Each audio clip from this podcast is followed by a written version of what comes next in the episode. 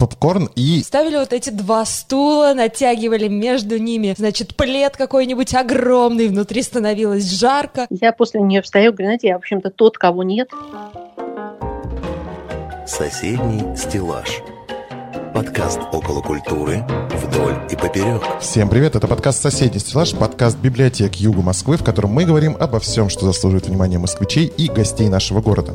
Куда сходить в собственной квартире, чтобы свернуть с проторенной дорожки до холодильника?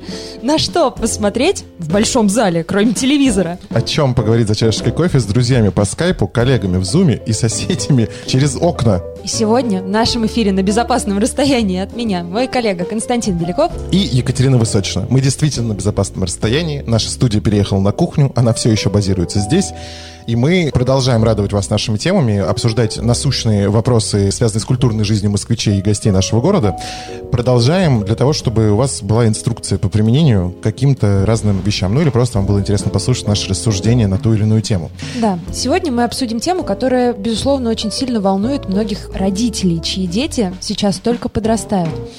Итак, как же привить ребенку любовь к чтению? Что читать? И как в целом занять свое чадо в сложившихся условиях самоизоляции? Я думаю, что, во-первых, у нас нужно сказать, что это первый детский выпуск для нашего подкаста. Во-вторых, сейчас действительно то самое время, когда, наверное, наши советы пригодятся, потому что все очевидные советы были использованы уже родителями на первых неделях режима самоизоляции. Сейчас, наверное, им нужно какое-то новое вдохновение, новые идеи, поэтому, дорогие родители, подключайтесь, слушайте, и, может быть, действительно вам станет полегче что-то вынести из сегодняшнего разговора нашего.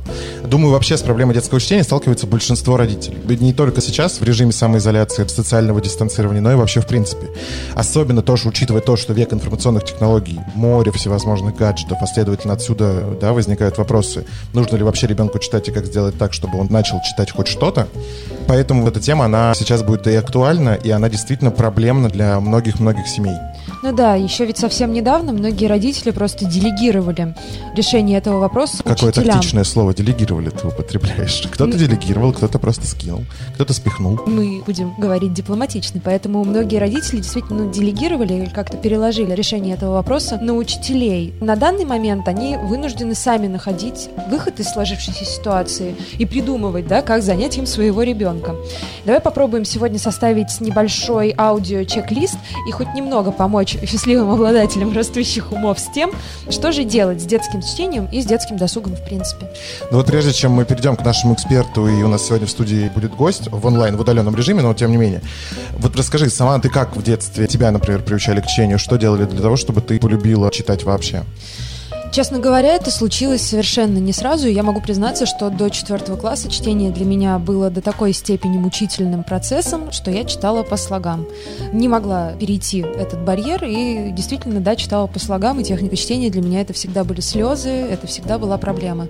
И только, по-моему, это пятый или шестой класс, когда проходит капитанскую дочку. Шестой. Это, шестой. Это был конец четверти. И стоял вопрос таким образом, что если я не читаю «Капитанскую дочку» и не отвечаю вразумительно на вопросы учителя, которые мне будут заданы, то мне ставят три в четверти. А это была первая тройка и единственная, которая у меня нарисовывалась да, на горизонте. Поэтому резко была взята «Капитанская дочка». Резко и дерзко. Резко и дерзко, да. По-моему, за два или за три вечера. Ну, то есть тебе нужен был пинок для того, чтобы ускорить свой процесс. Да, и я думаю, что мне повезло, что этот пинок был сделан не абы чем и не родителями, а действительно классикой, которую приятно и интересно читать. И вот с того момента у меня начинается запойное чтение, когда я в седьмом или в восьмом классе уже замахивалась на Достоевского, конечно, не понимая всего того, что там написано, но тем не менее в восьмом классе я решила одолеть преступление и наказание, причем я понимала, что я его не понимаю, и перечитывала его на тот момент несколько раз. Ну, естественно, когда он уже был по программе, я читала его снова уже более осознанно. Я на, Что если для вдруг, тебя, да, да, тебе этим интересно, пинком? у меня не было как такового пинка, у меня как-то постепенно входил во всю эту историю. Я помню прекрасно, что в детстве, как любые дети, типа, там, пока ты не прочитаешь 10 страниц, не расскажешь мне их содержание, ты не пойдешь гулять. Это все было «мама, привет». Вот это была мука Э, самая да, настоящая. э, мама, привет тебе большой, но оно помогло в любом случае развить какие-то навыки ее чтения, поэтому у меня с техникой чтения, именно с техникой чтения никогда не было проблем ни в начальной классе, ни так далее, но у меня проблема, например, с подходом к большим объемам текста. То есть мне всегда становится скучно, мне настолько, видимо, нужно все равно визуализировать не только самому, но и видеть какой-то визуальный ряд вокруг. Это вот как раз та проблема, о которой мы говорили в одном из наших эфиров. Мне действительно сложно читать какие-то супер большие форматы, я поэтому очень много читаю нонфикшн, больше, вернее, читаю нонфикшена, чем художественной литературы. Я очень много читаю различных аналитических статей, новостных, вот такого формата, но при этом какое-то вот большое произведение Сирии для меня прям это, ну, такое испытание Ну вот было... давай сейчас вопрос с библиотечной полки. Давай. «Война и мир» сколько томов? Реально, честно ответь. Реально 4, потому что, давай так, в школьный период, Школьный во-первых, в школьный период проходили только два, почему-то, Почему? да-да-да, первый, второй том. Я не Мы знаю, я, не- я- я не вспомню, У почему нас так один было. и тот же учитель. У нас один и тот же учитель, но у нас что-то было с программой. Почему-то у нас был первый, второй в том. конце года. Два тома сначала, а потом уже, когда я учился в университете, нам нужно было прочитывать «Войну и мир». Несколько раз я к ней подходил, но в итоге четыре тома все я прочитал, но до сих пор меня с Толстым сложные отношения. Мы все с библиотекарем из Толстовки, с Татьяной Александровной Кадаевой, она все обещает нам прийти в эфир, чтобы заставить меня полюбить Толстого. Убедить меня в том, что Толстой это круто. Я не спорю, что Толстой это круто, но вот мне он пока не совсем близок может быть. Поэтому «Война и мир» — это Толстовский большие форматы я осилила сразу, потому что мне предстоял экзамен по литературе, я не могла этого не сделать, но да, не скажу, что это было просто, но да, это было, я это осилила. Но про Толстого попробуй Крейцерову сонату почитать, это очень интересно. Я к И это Толстому, не большой я к. Толстому приступлю, безусловно, очень хочется, но пока я откладываю максимально. Оставляешь на десерт. Да, на десерт. Десерты Толстого, вернее, его жены, это очень вкусно. Почитайте книгу рецептов. Это мы тоже делаем затравочку перед Затравочку. Библией ночи. Соседний стеллаж. Друзья, мы мало с Катей можем дать каких-то действительно реальных советов, только на собственном опыте работы с учениками в свое время или Личный э, опыт. работы да, там в лагере, личный опыт наш, нашей любви или не любви к чтению. Поэтому мы решили, что нам необходимо связаться сегодня с экспертом, и кто лучше может рассказать про то, как привить любовь к чтению детям, чем детский писатель. И поможет нам разобраться с этим вопросом гостья нашего выпуска Тамара Крюкова, автор книг для детей и юношества. Тамара Шамильевна, добрый день. Добрый день.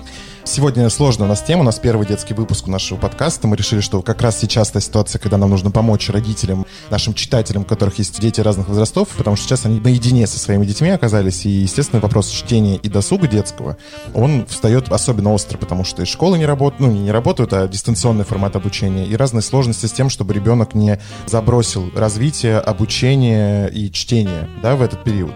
Мы к вам с таким, мне кажется, глобальным вопросом, как вот по вашему мнению, зачем вообще сейчас в современном мире, учитывая все возможные образовательные форматы и так далее, вот зачем ребенку, как вы думаете, сейчас продолжать читать в классическом понимании этого слова? Знаете, на самом деле я проводила на базе просвещения вебинар как раз на тему книга в киберпространстве. Вот там для того, чтобы понять это самой, я изучала, насколько книга влияет на мозг. На самом деле книга это не просто так. И когда человек читает книгу, у него включаются определенные разделы мозга, которые без этого просто не включаются. Поэтому вот когда говорится, что книга развивает мозг, это не пустые слова. Более того, мы читаем книги не для того, чтобы развить нашу эрудицию. Да, для того, чтобы развить эрудицию, нужно читать энциклопедии, но сейчас есть довольно много справочных материалов, но есть эрудиция, а есть интеллект. И вот для того, чтобы развить интеллект, нужно читать, как ни странно, художественную литературу. А что такое интеллект? Это способность принять решение быстрое в той или иной ситуации. Это способность считывать других людей и понимать, скажем, как нужно общаться в той или иной ситуации. Это эмпатия. То есть это очень многие вещи, и они развиваются именно книгой. И на мой взгляд, вот именно сейчас, когда мы переходим к какому-то дикому дистанционному образованию, дай бог, чтобы это было временным, потому что на самом деле детей нельзя дистанцировать, детей нельзя оставлять без учителей, без сверстников, наедине с планшетом. Это мы просто развиваем у детей аутизм. Да, Тамара Шамильевна, спасибо большое за такой развернутый ответ. И хотелось бы спросить у вас, может быть, экспертного мнения, как сделать так, чтобы семилетний, восьмилетний, девятилетний ребенок сделал этот шаг навстречу книге и обратился не к компьютеру, обратился не к каким-то веб-возможностям, а взял в руки живую телесную книгу. В аналоговом варианте, да, чтобы Да. вот эта борьба между гаджетами и книгой, как ее победить и нужно ли вообще ее побеждать? Да, или может быть уже настолько все дошло до такой степени, что и нет в этом необходимости, по вашему мнению. Нет, знаете как, чтение с гаджетов – это тоже чтение. Но дело в том, что уже исследования проводили мировые японцы, немцы, американцы, мы, о том, что когда читается с гаджета, понимание и запоминание книг идет не так глубоко. То есть нужна бумажная книга. Это тоже исследования, проведенные учеными, нейробиологами, не просто взятые из воздуха, а которые измерены приборами. Поэтому бумажная книга нужна. Как детей привлечь? Понимаете, скажем так, надо не мешать детям любить книгу. Любой маленький человечек любит книжки, он тянется к картинкам. Но все дело в том, что у нас происходит очень часто отторжение от книги, когда, во-первых, начинают ребенку говорить, ну ты уже знаешь буквы, читай сам. Ну, миленькие взрослые, это ведь большой труд читать. Это трудно, и надо понимать, что ребенок, даже если знает алфавит, он не сразу вам будет быстро читать, и надо читать ему самим. То есть прочитай ему пару страниц, а потом пусть он прочитает один абзац с тем, чтобы он привык к тому, что читать можно. Кроме того, он должен привыкнуть к тому, что читать интересно, и ему должно стать легко читать. И еще, когда мы ставим ребенка один на один с секундомером, даем ему книжку и говорим, читая вслух, мы не знакомы с такими исследованиями. Когда ребенку до 8 лет где-то примерно, у него связь между речевым аппаратом и мыслительным. Вот этой связи нейронной еще нет. Она формируется примерно к 8 годам. А мы берем шестилетнего, восьмилетнего малыша, даем ему книжку и говорим, читай. И когда он читает вслух, он не понимает, что он читает. Mm-hmm. Вот вы просто проверьте, проверьте, он не понимает, что он читает. Он тот же текст прочитает про себя, он расскажет его, перескажет. Слух нет. Увы, это особенности развития мозга. Поэтому, когда мы еще к тому же даем секундомер, говорим, читай, это большой стресс. И мы заставляем ребенка думать о том, что книга это плохо, книга это страшно, книга это стресс. Вот чтобы этого стресса не было, не нужно навязывать нужно как можно больше читать вслух, особенно сейчас. Я не знаю, как мамы, папы, бабушки, дедушки со своими малышами, но у меня, например, я иной раз так уставала придумывать какие-то игры и что-то, что вот просто взять книжку, сесть и почитать, для меня это был отдых, потому что мне не надо было ничего выдумывать, чем заняться с ребенком. Это была книга. Читать, читать не монотонным голосом, а читать с выражением, читать как можно больше, самому читать. Если ребенок видит родителей с книжкой, то он и сам возьмет книжку. Это же аксиома. Это, это да. да.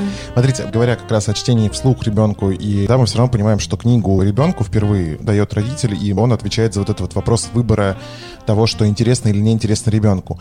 Как на что стоит обратить внимание в выборе книги своему ребенку, особенно да, там в раннем возрасте, чтобы это было действительно интересно и полезно ему, и чтобы он не закрыл ее, потому что ему там неинтересно это или какая-то другая тема, а чтобы все-таки книга была персонализированный подбор под своего ребенка, чтобы он не потерял вот этот интерес к чтению из-за того, что ему неинтересно то, о чем он из читает. Просто, из-за того, что ему просто скучно. Знаете, дело в том, что часто бывает так, что родители выбирают под себя. Вот я сколько раз наблюдала на книжной ярмарке. Проходит мама с ребенком, и ребенок видит какую-то книгу, он ее хватает, и вот он хочет, он ее листает, он хочет полистать. А мама при этом говорит, нет, это нам не надо, мы возьмем вот это. Понимаете? Вот этого не должно быть.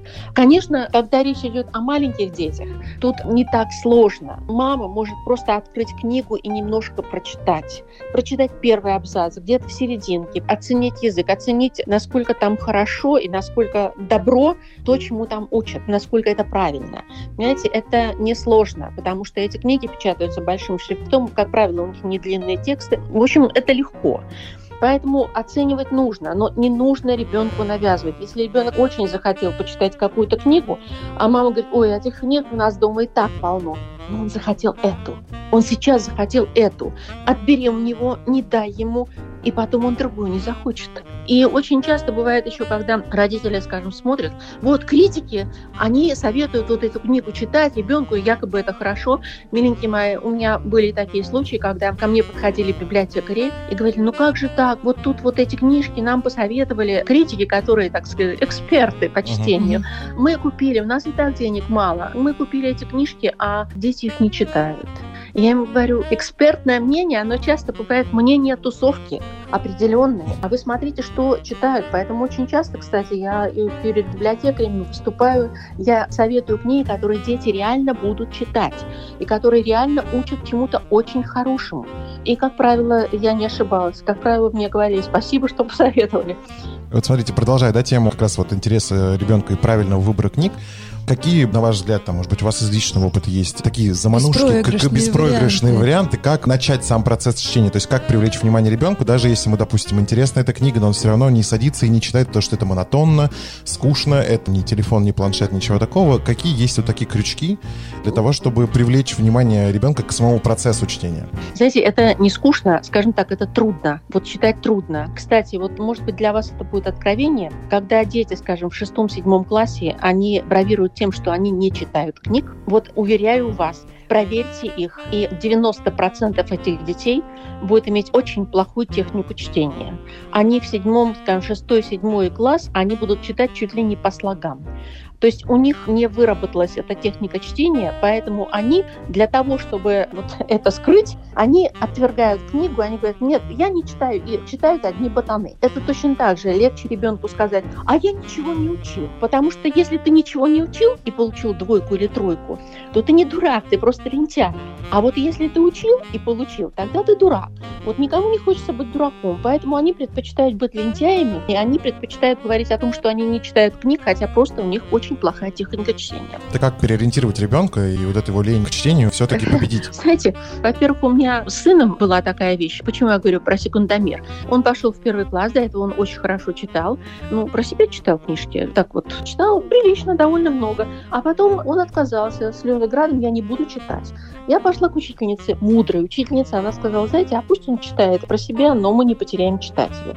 Я нашла книжку. Это был «Золотой ключик». Как-то так получилось, что не читали его еще в 7 лет. Я сказала, знаешь, читай просто для удовольствия. Он прочитал эту книжку, но все дело в том, что после первого класса он уже прочитал Конан Дойля, а после второго класса он Ого. прочитал уже «Трех мушкетеров», понимаете? Мгм. А как это было? А было это очень просто. Скажем, как он прочитал «Остров сокровищ» в первом классе. Он и его папа, они взяли одну и ту же книгу. У нас было два экземпляра книги. И они решили, кто из них прочитает книгу первый. И они, значит, читали. И, знаете, сын победил. За счет чего? Отец не поддавался, честно. Но просто у отца работа, а у сына больше свободного времени. Но все дело в том, что так, он, может быть, в другое время балбесничал бы, а так он понимал, что он должен рвать когти, он должен победить.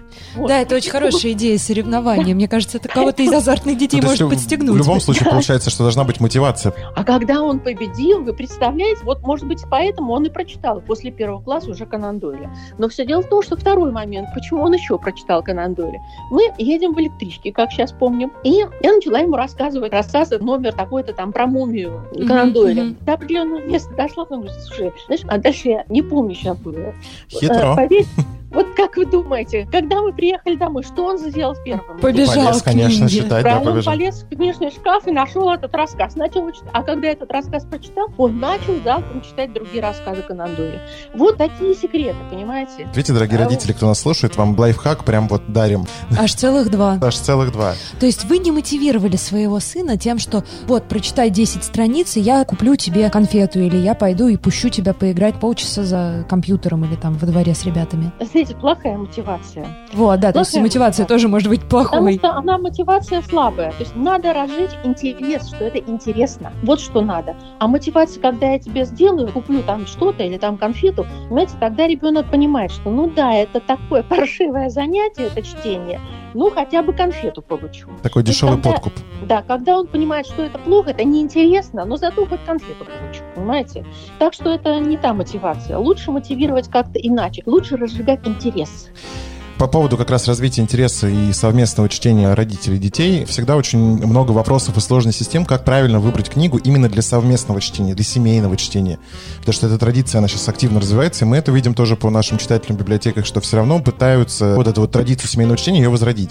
Вот на ваш взгляд, какие, допустим, топ-5 книг, которые вы бы посоветовали для вот этого семейного чтения или совместного чтения мамы и ребенка, там, или папы и ребенка? Вот какие книги, на ваш взгляд, во-первых, укрепят, да, вот эту родительскую связь с детьми духовную, а во-вторых, смогут заинтересовать Правильно молодого, молодого юного ребенка. читателя, чтобы мы его не потеряли? Да, это действительно особые книги. Я вам могу вот что порекомендовать. Во-первых, Ксения Горбунова «Однажды в шкафу». Такая удивительная книжка, где оживают вещи в шкафу. То есть, как Андерсон говорил, что он может написать про любую и про спичку, про все, что угодно. А здесь шкаф, обычный шкаф, и там живет старая бабушка Шуба, которая том, что вот раньше было так хорошо. Там живет юбка, которая помнит, как она когда-то, когда она была молоденькой юбочкой, новенькой, танцевала с какими-то шикарными брюками. Живет носок, который любит путешествовать, который все время хочет отправиться куда-то в путешествие, поэтому он Мне кажется, если вот так вот ребенку делать рекламу книги, он ни за что не остановится перед тем, чтобы ее прочитать. Так понимаете, она настолько интересная, эта книга, и там все вещи живые. И, в общем-то, главное, что потом об этих вещах же можно придумывать. Залезаешь в свой шкаф, о, а вот смотри-ка, твои шорты, а давай придумаем про них историю. Это вот Ксения Горбунова, однажды в шкафу. Мгм. Кстати, Записали, вот- уважаемые слушатели, все будет в описании подкаста, чтобы вы не потеряли название. Подобная же книга «Жизнь замечательных вещей» Александра Птухина. Очаровательная книга, но только, э, скажем, про фонарь, который стоит на улице, который считает, что мир очень яркий, потому что в дождь, в серость, в серую погоду. Но ведь яркие зонты. Просто, знаете, вот очень теплые, замечательные книги про часы.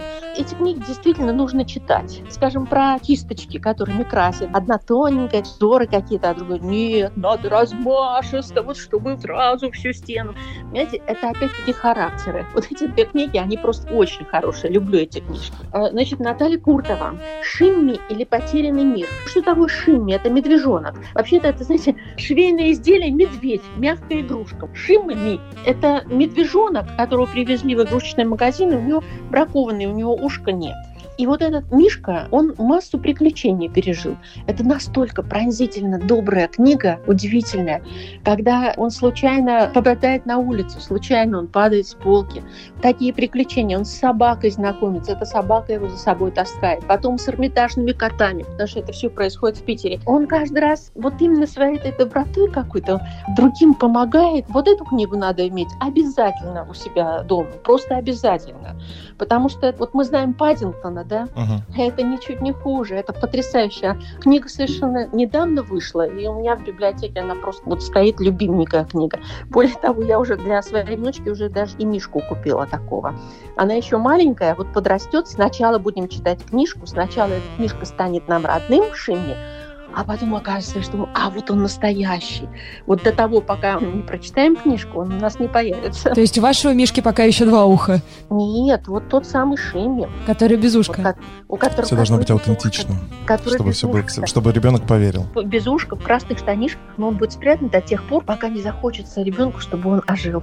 Дорогие наши слушатели, записывайте, пожалуйста, все советы, потому что это реально, мне кажется, Бесценная э, информация. бесценная информация, которая точно будет работать. Можно еще одну книгу? Такая писательница Екатерина Калетинская, у нее вообще очень хорошие книги. Она очень любит природу, очень любит вообще жизнь, по-моему, и добрый, очень окружающий мир любит. Знаете, у нее есть удивительная книга «Вокруг света на птичьем крыле» Екатерина Калетинская.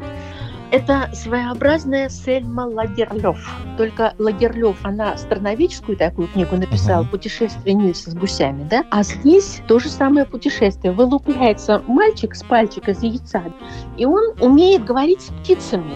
И он на птичьем крыле с птицами путешествует по свету. Конечно, там разные приключения, удивительные. И самое интересное, что эти приключения, они не просто взяты вот откуда-то из потолка, они реальные.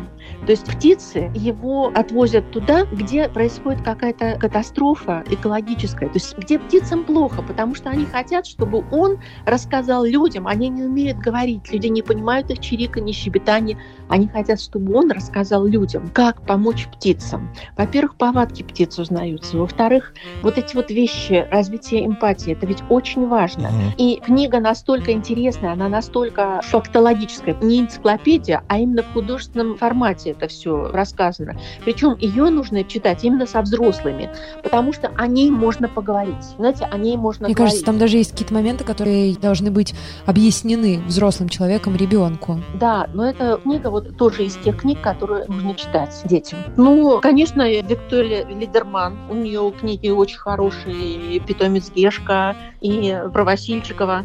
А, еще одну книгу хочу назвать. Я тут наших авторов все называю.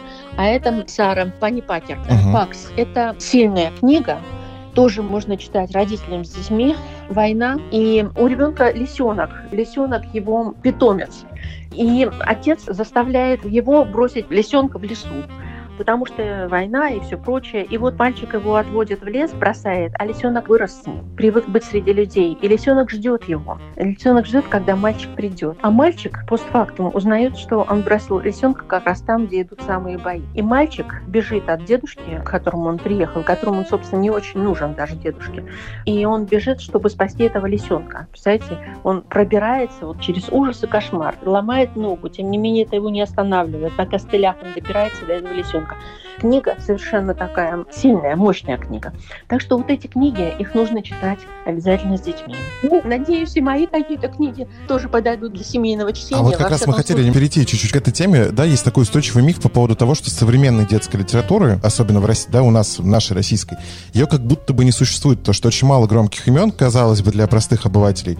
Да, мы все помним про Маршака, про большие советские имена.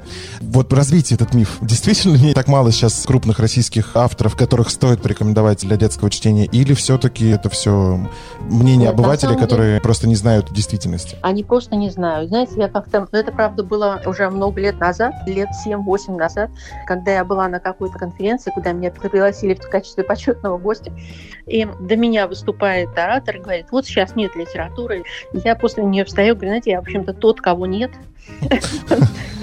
А поскольку в зале там меня все знают, сорвала овации. Понимаете, сейчас очень много авторов, и более того, меня сейчас часто приглашают, я выступаю перед библиотекарями, я рассказываю, какие современные авторы. Угу. Литература сейчас очень разнообразная, очень глубокая.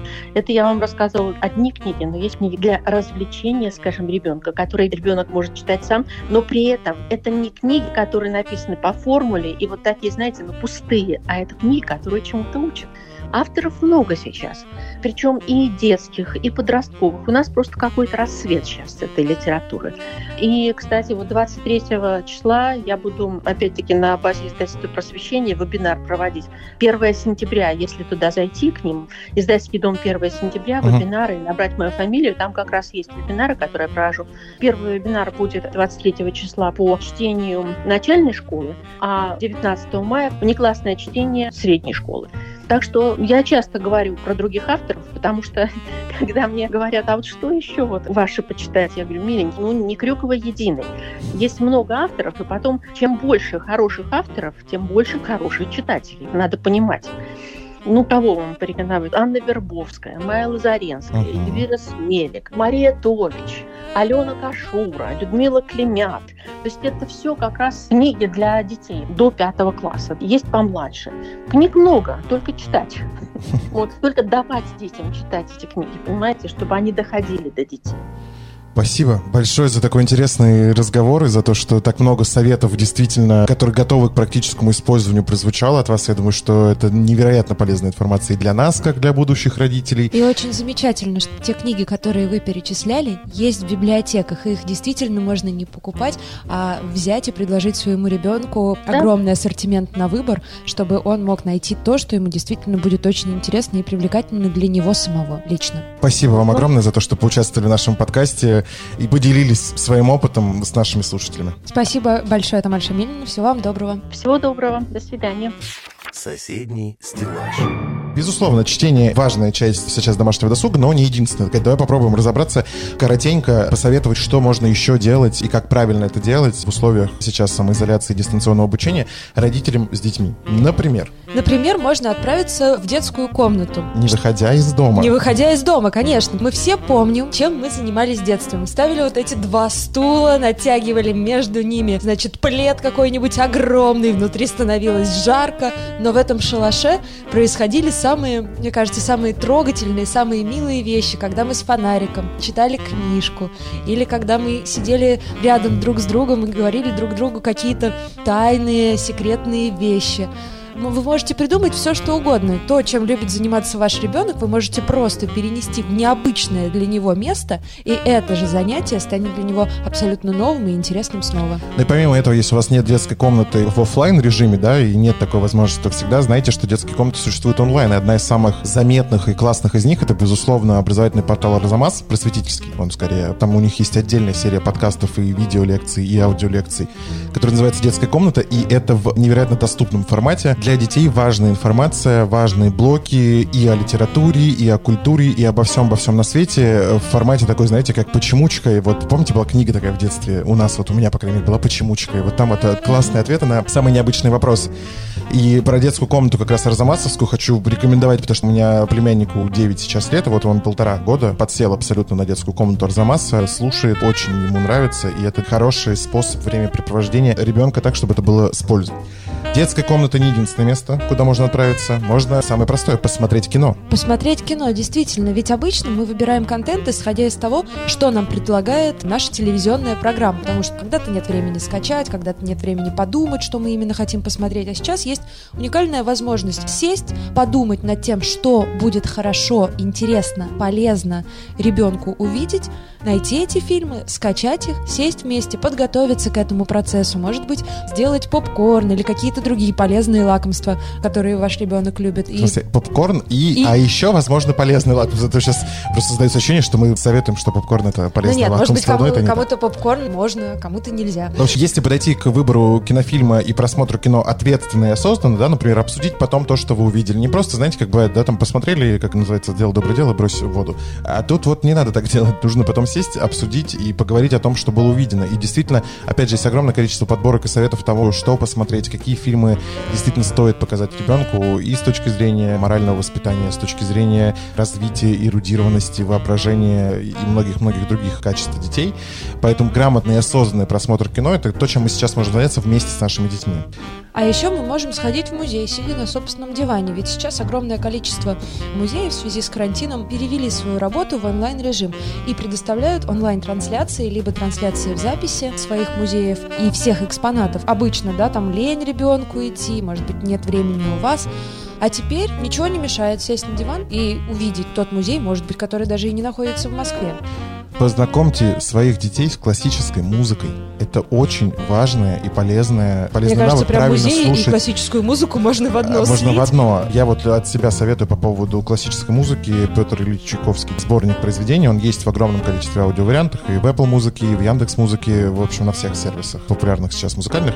Это все есть и все в доступе. Это хороший способ доступно объяснить детям значимость классической музыки. Это, во-первых, а во-вторых, научить их правильно слушать, потому что все произведения как раз в этом сборнике, они адаптированы для детского прослушивания, они не так многослойные и сложны, как какие-то большие симфонические истории, но это, тем не менее, классика, это хорошая, правильная музыка, которую в любом случае должен знать любой уважающий себя образованный человек. Научите своего ребенка готовить. Это может быть безумно весело, когда он поймет, сколько... Это может быть безумно весело, когда вам надоест готовить. Да-да-да-да. И полезно. Нет, но это же правда, это огромное количество процессов, последовательных процессов. И речь не идет, да, о том, чтобы что-то шинковать или там на открытом огне готовить. Нет, это может быть то же самое... На заряд открытый огонь — это самый доступный, конечно, способ готовки, Катя. Ну, это может быть то же самое, не знаю, замешивать тесто. Ведь это количество ингредиентов, которые надо положить друг за другом, перемешать их. И не забывайте про пищевые красители, которые О, любое, весело, любое да. скучное тесто делают очень даже интересным колобком. В общем, уважаемые наши слушатели, мы всем этим хотим вам доказать и показать, что вариантов того, что действительно можно поделать с детьми так, чтобы это было интересно и вам, и детям, их огромное множество. Не отходя далеко от кассы, безусловно, понятное дело, что мы в каждом выпуске это упоминаем и сделаем это и сейчас. На нашем портале Библиоудаленка, который работает сейчас с конца марта за всей ситуации, чтобы библиотеки были с вами на связи, у нас есть замечательная серия мастер-классов, которые выходят с определенной периодичностью, и там пошаговые инструкции, как из минимального количества вещей сделать какие-то интересные игрушки, поделки, которые будет вам тоже интересно сделать вместе со своими детьми. И все очень доступно с фотографиями, с примерами пошагово в наших социальных сетях и на портале Библиоудаленка на сайте нашем. Стараемся делать так, чтобы эти мастер-классы не требовали никаких особенных компонентов, и чтобы все, что в них используется, было доступно вам в собственной квартире. Ну и, конечно, прежде чем мы будем подводить итоги заканчивать наш выпуск, не забывайте, что сейчас самое время поговорить с детьми о важном. О том, о чем вы, например, не решались поговорить, или о том, что вас давно мучило, или какие-то темы, на которые у вас не хватало времени. У вас сейчас уникальный шанс узнать своего ребенка, узнать действительно, чем он занимается, что ему интересно, какие страхи его беспокоят, и вообще, что он думает, и как он видит этот мир. Это классное время для... В конце концов, понять, кто ему нравится, кто ближе, кто дальше. На примере его друзей, или, может быть, на примере сказочных героев, если у вас совсем еще маленький ребенок, вы можете понять, что ему близко, а что он отвергает. Не воспринимайте это время как пытку и испытание. Это, безусловно, испытание для всех нас. И, безусловно, испытание испытание и для тех, кто остается дома со своими семьями, хотя не проводили до этого так много времени, для тех, кто один остается дома, это в любом случае испытание. И то, насколько сейчас мы серьезно и осознанно подойдем ко всему этому, во-первых, зависит действительно судьба планеты, как бы патетически это не звучало, а во-вторых, зависит, используете ли вы тот шанс, который есть у вас сейчас на общение с теми людьми, которые ближе вам всего на этом свете. Любите друг друга, будьте здоровы. Цените своих родных, И близких. оставайтесь дома. Оставайтесь дома. Всего доброго. Соседний стеллаж. Подкаст около культуры вдоль и поперек.